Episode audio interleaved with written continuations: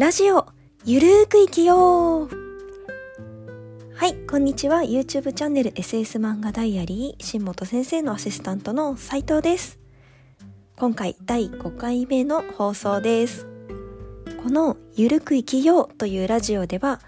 みんなで人生もっと気楽に適当に生きていけるようになったらいいなという気持ちを込めて私が好き勝手話すラジオです。生きるのに疲れた方やもっと人生気楽に生きていきたい方ぜひこのラジオを聴いて心が緩くなってもらえたら嬉しいです。はいでは早速今日は第5回目となる本日のテーマを発表したいと思います。それは溢れるオタクラブ編です。はい。まあねちょっとどういうことかっていうことも一応前回の内容を踏まえて言いますとあの前回私は、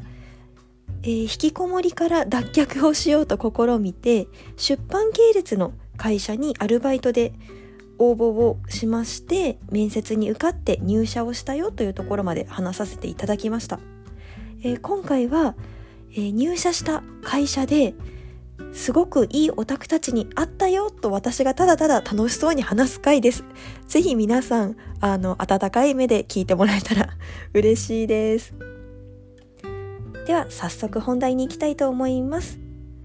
まず、出版系列の会社にアルバイトでね、入社をした私なんですけど、あの、ちなみにね、面接で、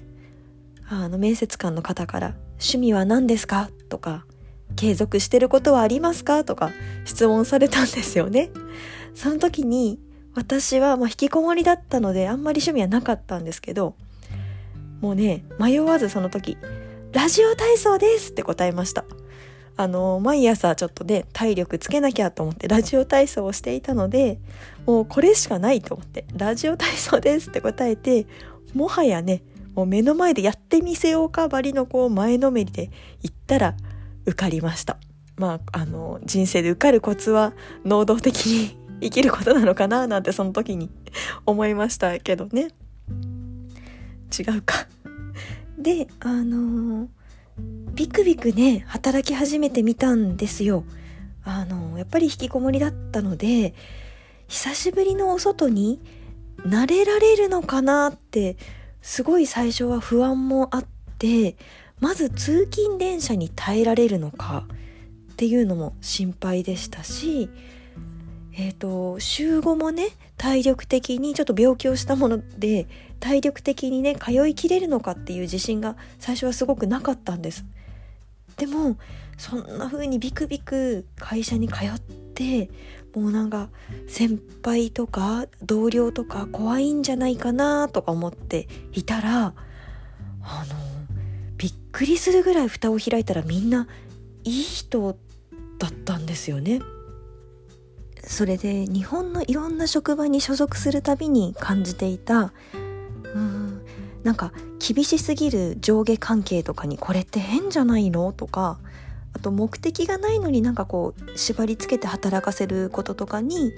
何のためにそれをするんだろうっていうようなことを感じていた違和感もこの会社に入ってからは一切感じなかったんです。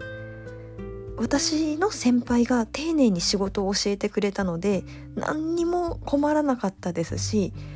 目の前にねお客さんが来る仕事でもないので接客業でもないのでまあ事務職ですね。なのでシャキッとしろとも言われない裏方の仕事だったのでなのでね椅子にだるーんと座っても誰も何も言わないしあのお茶とか飲み物も好きな時間に飲み放題飲食のね仕事の時とかはなかなか水を飲む時間すらもらえなかったのでそんなこともえー、気楽と思ってでのほほんとこう優しい同僚たちと会話をしてあの自分でもマイペースにできる仕事にすごくほっとしました。はい。ただですね、唯一起こった珍事件がありまして、私が緊張のあまりだったんでしょうね。会社に着くと自分のデスクに着くとこう靴を履いているのが窮屈なのでねみんななんかこうサンダルとか持って履き替えてるんですよ。で私もそれやってみようと思ってサンダルに履き替えていたんですけどもう本当にねびっくり珍事件が起きてまさかの自分の足が緊張のあまり臭くなるって事件が起きたんですね。なんかある日えなんか臭いみたいななんか自分の机の下から臭いって思ったらえあ私の足みたいなそのびっくりしましたね。生まれて初めて臭くなった時になんか友達にどうしようとか言ったらなんか足洗い機があるよとか言って笑われて勧められましたけどそんなもの買わずにねすごい高かったので 1ヶ月ぐらいいたら香りは消えたんですけどやっぱり人って動物なんだって思いました。緊張のあまりすごいなんか謎な匂いが足からしてやっぱり会社に慣れて1ヶ月ぐらい経ってから匂いが消えたんですよ。で なんかあのねあの私の後に入ってきたえーと、一人ね社員の男の子がいたんですけどその子も入社したての頃は近くにいると少し香っていってその子の場合は3ヶ月ぐらいして香らなくなってたので「わかるわかる。緊張してるんだよね」とか思って 眺めたりもしてましたね。はい。まあちょっとそんなね足が臭くなるという珍事件に巻き込まれながらももうねあの仕事に関しては何のストレスもなくって理不尽な理由で怒る人もいないし上司もねみんな温厚で優しかったんですね。だからあれもしやここ天国なんじゃないって思うようにななりました。はい。あの職場で行くことにストレスがなくって行ってちょっと楽しいなって思えるってことは私の中で人生になかったのでえー、なんか幸せかもっていう感じを初めて感じるようになりました。でですねこの会社には本当にいろんな種類のオタクが溢れてましてもうみんな何かしらのオタクなんですね。アニメの人もいればあのお笑いの人もいるし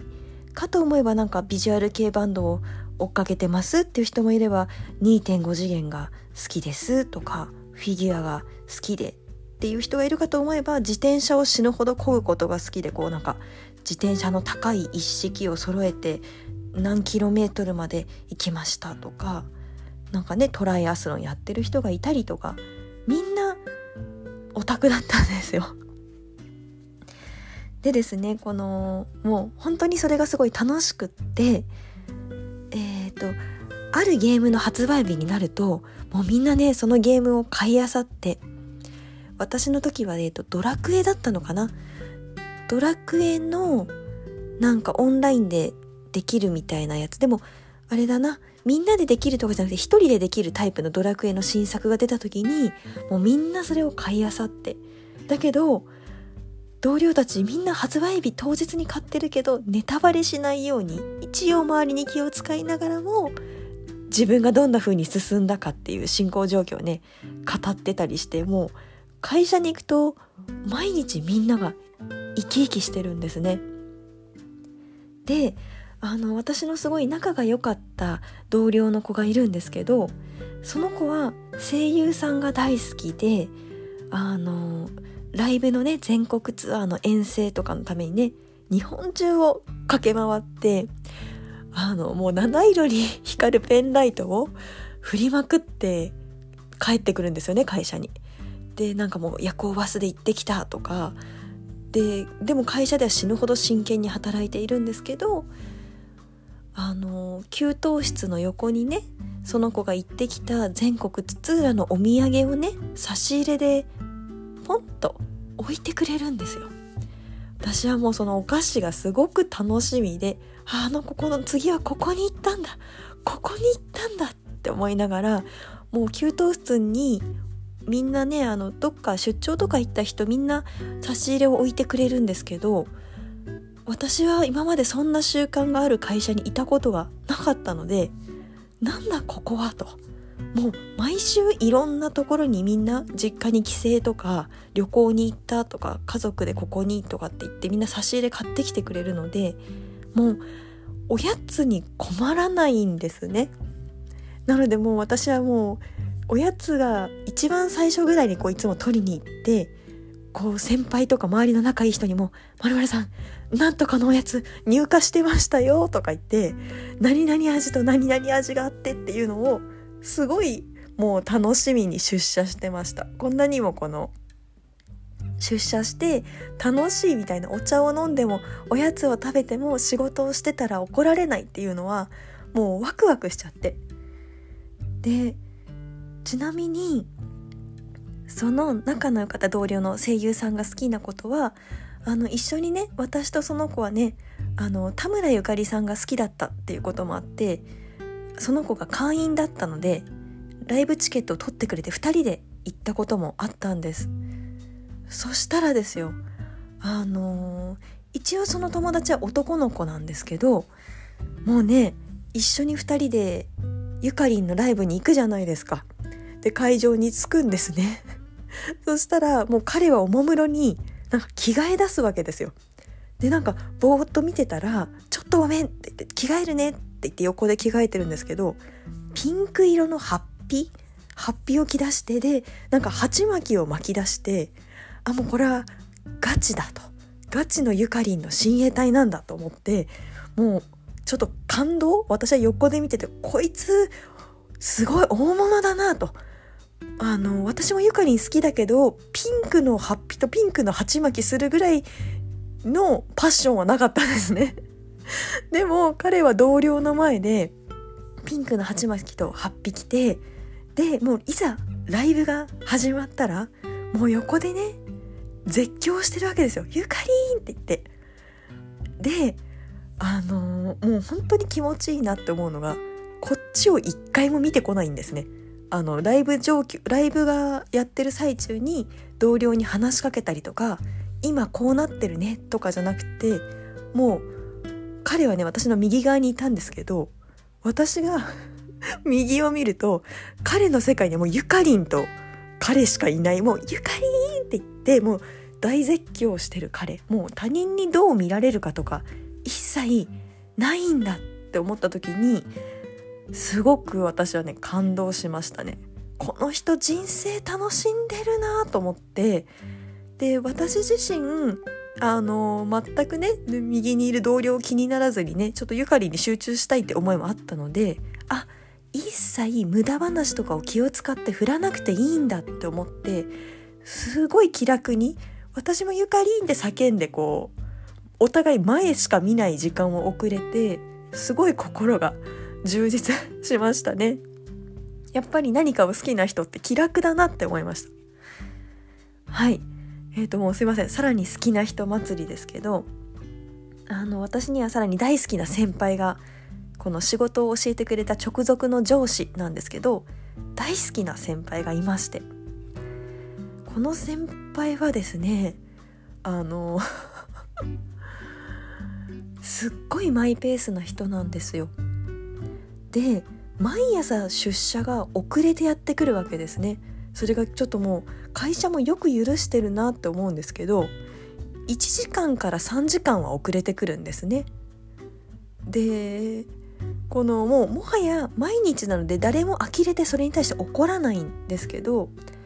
私は直属の上司なのでこう先輩が来ないとですね仕事が振られないとない日とかがあるわけなんですよ。そうすると先輩が来ない間ねのほほんとしてていいっていうことでまたすごい嬉しい時間を 過ごしてで先輩が遅れてやってくると、まあ、仕事振ってくれて仕事したりしながら話すんですけどこの先輩がすごいお笑い好きな人であのお笑いと劇団四季がすごく好きな先輩でもうねラジオオールナイトニッポンとかも愛しててもう毎日寝不足な顔でやってくるんですね。で先輩がねぽつりともう横でね番組を録画しても録画してもキリがないぐらい見るものがあるんだよねって気だるげにつぶやいてるんですよね。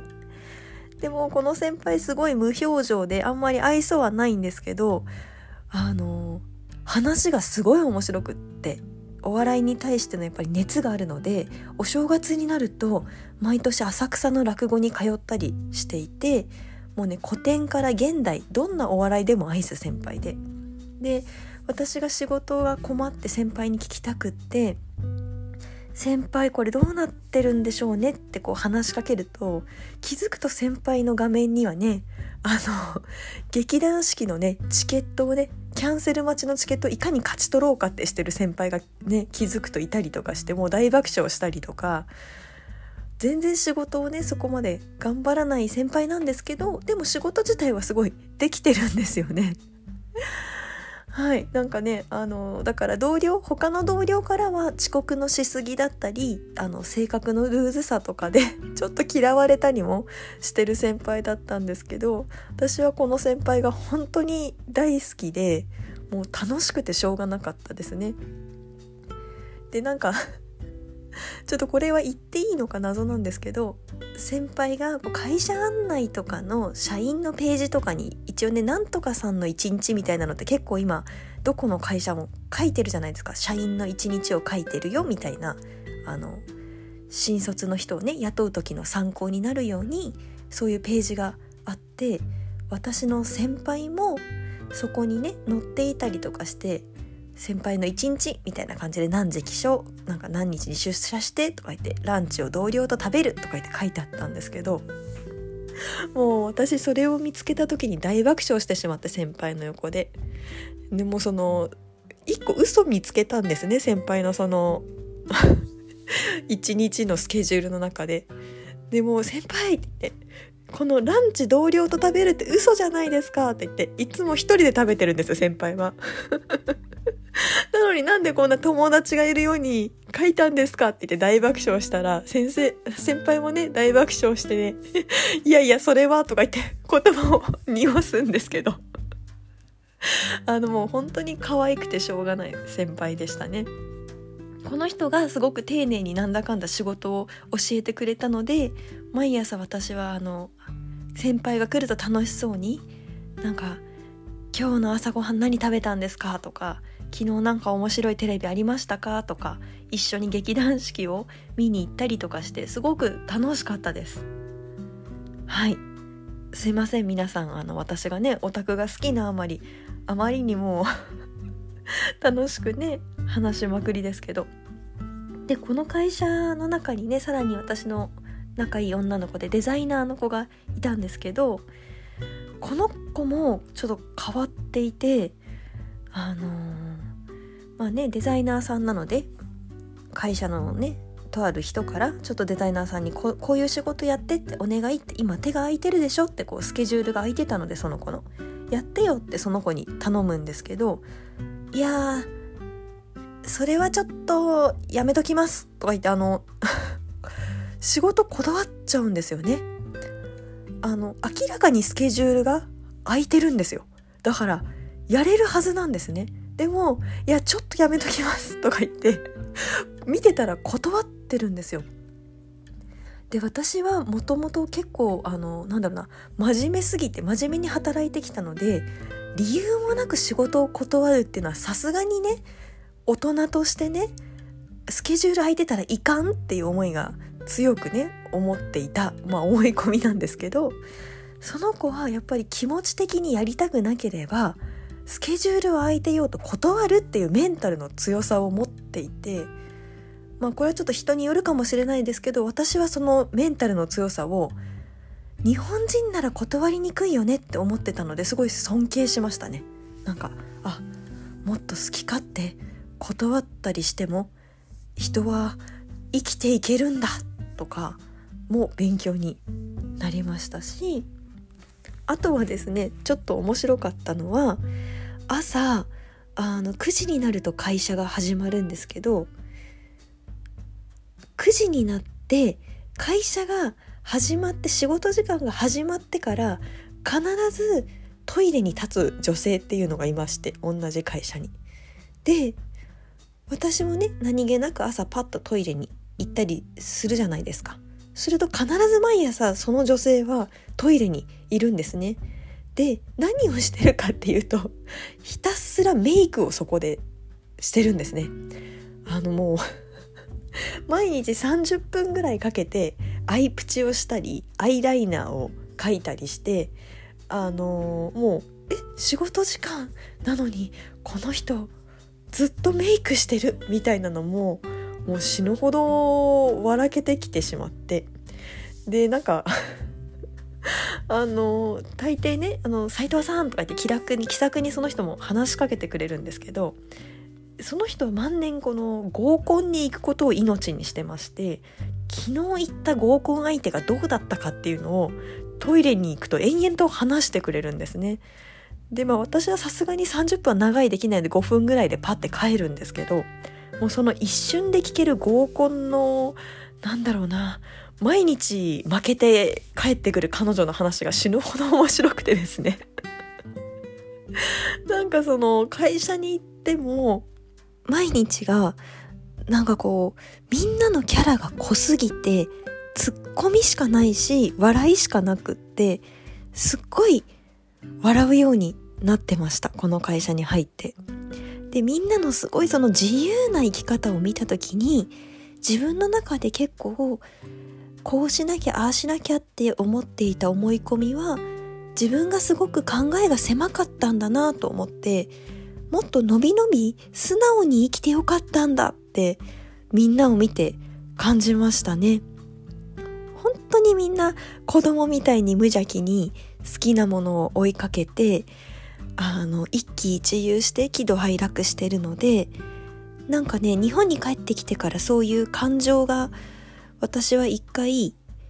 うーんなんだろうな素直な感情をなかなかこの国で出しにくかったのででもここのオタクのみんなといたらみんな素直だったので久しぶりに心も解放してケラケラ笑ったりして本当に救われましたね。でもこのオタクの子たちといることで彼らの姿勢にすごい励まされてあのどんな姿勢かっていうともう例えばもうみんなこれが好きみたいなものがまずあってすぐそしたらあれ欲しいとかクリアファイル買わなきゃとかフィギュア欲しいとかチャリ欲しいみたいなだから稼ごうみたいな感じですごい健全な欲求だなって思ったんですそれを見てて。これが欲しいから稼ぐとかなんだろうな。意味もなくただ稼ぎ続けなきゃいけない生活のためだけにってなるとやっぱり心が苦しいけど好きなもの買うためだったらそれは頑張れるよな。そうだよな。とか。でですねなんか私は一回病気をした時にお金がなかったので基本必要で役に立つもの生活必需品だったら買うけどちょっとそれ以外のエンタメとかあのゲームやアニメの DVD とか漫画とかはなんか今病気だし引きこもりなのにそんなお金使ってていいのかなってやっぱ後ろめたい気持ちがあってあの自分の欲しいものとか好きとかをあんまり考えないようにする習慣をつけていたんですね。あの欲しいのに買えないと苦しいじゃないですか。だからそもそも欲しいって思わないようにしようって思ってもうね欲求を封印しまくったわけです。これも欲しいと思ってはいけん思ってはいかんみたいな。でそんなことをしちゃってた私はなんかもうね毎日がとにかくつまんなくって。だってただ息を吸って吐いてるだけなんですよ。もう本当に。あの動物みたいだったんですね。家の中ただいて息吸って吐いてるだけであの楽しいエンタメもこれ使っちゃちょっとお金あれだよねと思って遠慮してたらもう生きてる意味がなくなっちゃうんですね。でもなんかただ飽き飽きするけど、まあ、生きてかなきゃいけないしふうみたいな感じでもう生きることがもう義務感しかない感じでもう体はねあのー、復帰当初この入社当初ある程度動くようになってたんですけどそんな感じでちょっと心がまだねあの死んでたんですね。そんな時にあのやっぱもう好きしかないオタクの人たちに出会ってもう生活はもうねこれが好きあれが好きあれがしたいここに行きたいに溢れてるみんなを見た時にあすごいなんか心が豊かだなって思ってで自分の好きっていうアンテナがすごくえっ、ー、と敏感に貼られてるんだって思ってすごい眩しかったんですよね。でやっぱり私もそういう風になんか好きっていう人がオタクの人たちが好きだなって思ったのと同時に自分もなんか何が好きだったんだっけとかいうのをすごく考えるようになってで病気の時に抑制しすぎたのかとかそういう時に気づくようになってそのデザイナーの子が仕事を頼まれた時にそれはしたくないですとか自分の気持ちのだけで断ってることもあのそもそもその子が何が好きでどんな仕事ならやりたくてどんな仕事ならやりたくないっていう判断基準があの子にはちゃんとあるんだなって思ったんですね。で私は結構その時自分がどんな仕事ならしたくてしたくないっていう感覚はなくって頼まれたらやるとかだったのであのー、やっぱり自分の判断でこれがしたいこれがしたくないっていうものを持ってなかったんですね。そういうのもあ大事だな自分もちゃんと考えていきたいなとこういう仕事ならしてみたいとかってあるかなとかこの仕事は苦手だからしたくないとかってあるのかなって真剣に考えるようになったしみんなの好きを見た時に自分は何が好きかなって考えてみたらうーんって最初思い出すのすごい大変だったんですけどそんなシンプルなことが本当に思い出せなくなっていて考えてみたらいやゲームが好きだなとか漫画やアニメそっか声優さんも好きだしミュージカルとかも好きだし音楽とかも好きだし文房具も好きだなとかすごくそういうね子供の頃好きだった素朴なものとかをこう取り戻していっているような感覚になっていきましたね。でそういう自分が好きだったなって思ったものを思い出しながらじゃあそういうものにちょっとお金をかけてみようって久しぶりに稼いだお金でお金を使ってみたりするとやっぱりですねあ久しぶりに生きるって楽しいなって思うようになってきたんです。その時すっごい思いましたね。欲しいっていう感情はあってよかったんだってすっごい思いました。あの引きこもりだからって遠慮するとかじゃなくって引きこもってる時こそやっぱり何か楽しいことがないと今思えばですけどメンタルは保てないよねって思うのでなんかねまあお金の問題はありますけど変に抑制しすぎるのはやっぱ良くないなって身に染みて感じましたしあの人らしく生きるのに何か欲しいなとかこれが好きだなっていう感情っていうのは役に立つどうこうとかじゃないけどすっごい大事な感情だったんだなって痛感しました。だからちょっとねそんなこんなで過去を反省したりもしつつ、えー、そのおかげでそうやって抑制した経験のおかげで本当にあの今些細な日常の改めて好きなものを買ったりとかそれを遊べる毎日っていうのを本当に豊かに感じられるように楽しいなって思えるようになったので、まあ、何にも無駄はないかなと今では思ってます。はい。まあ、そんなこんなでねたくさんのオタクに出会ってもう私は本当にあの救われたのですっごいいい人たちだったしありがたいなって思ったのでもう好きになりましたね。それがもはやラブオタク編の一言につきますもうすごく彼らが好きであの人としても優しい彼らが大好きですね。もうたまたまかもしれないんですけど私が出会ったオタクの皆さんはみんな特徴があってなんか一貫した特徴があってみんな性格がめっちゃ良かったんです。なんか優しく温厚な人が多くてあと遠慮がちなんですね。でなぜかすっごい礼儀正しくって仕事とかでもあんまり人に迷惑をかけようとしない人がすごい多くて頑張り屋さんが多かったんですよね。で当たり前なんだけどちょっと怒鳴るような人も全然いないしみんな平和を愛していてなんか本当にあのみんなの礼儀正しさとかを見るとあのね飲食とか体育会系の世界にはそういう人はいなくってこう文化系のオタクの世界に行って久しぶりにそういうちゃんとした優しくて礼儀正しい人に会えた時にやっぱこう漫画やアニメとかを見て育つとやっぱりね勇気とか愛情正義とかさいう世界だからあんな風にこう礼儀正しく育つのかもとかいい教育だな漫画アニメってとか思ったりしたんですけどほんとみんなかっこいいと思ってもう男女なくみんな本当に心がかっこいいんですよねだからもうもはや私も追っかけですよねオタクの。なのでそんな彼らと出会えたことで病気になる前に働いていた頃の地獄のような職場たちでは大人たちはみんな忍耐をしていて忍耐しかない職場で大人になるって忍耐するってことなのかなとか思ってたんですけどこのオタクの職場についてからはいや違うなと大人になるっていうのはあの自分の好きっていう気持ちを大切にしつつ人にも優しい人になってることだなってすごい私は感じましたね。なので自分はそういう風になりたいって思いました。好きを大事にして人にも優しくできる人になりたいって思えましたね。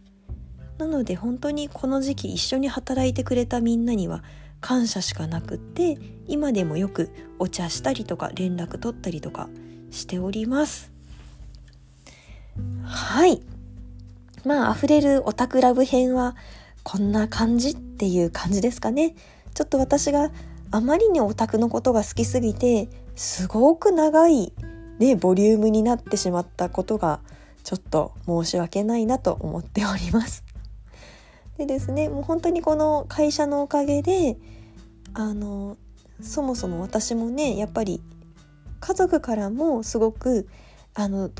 無事に働けるのかなとか体調大丈夫かなって心配されていたんですけど私がすごい楽しそうに毎日帰ってくることで家族もすごい喜んでくれて特にねあの母とかは私が病気の頃体力づくりのためにお医者さんに毎日8,000歩は散歩してくださいって万歩計を持たされて言われたんですけどなんかやっぱり一人で毎日8,000歩散歩するのは大変だったので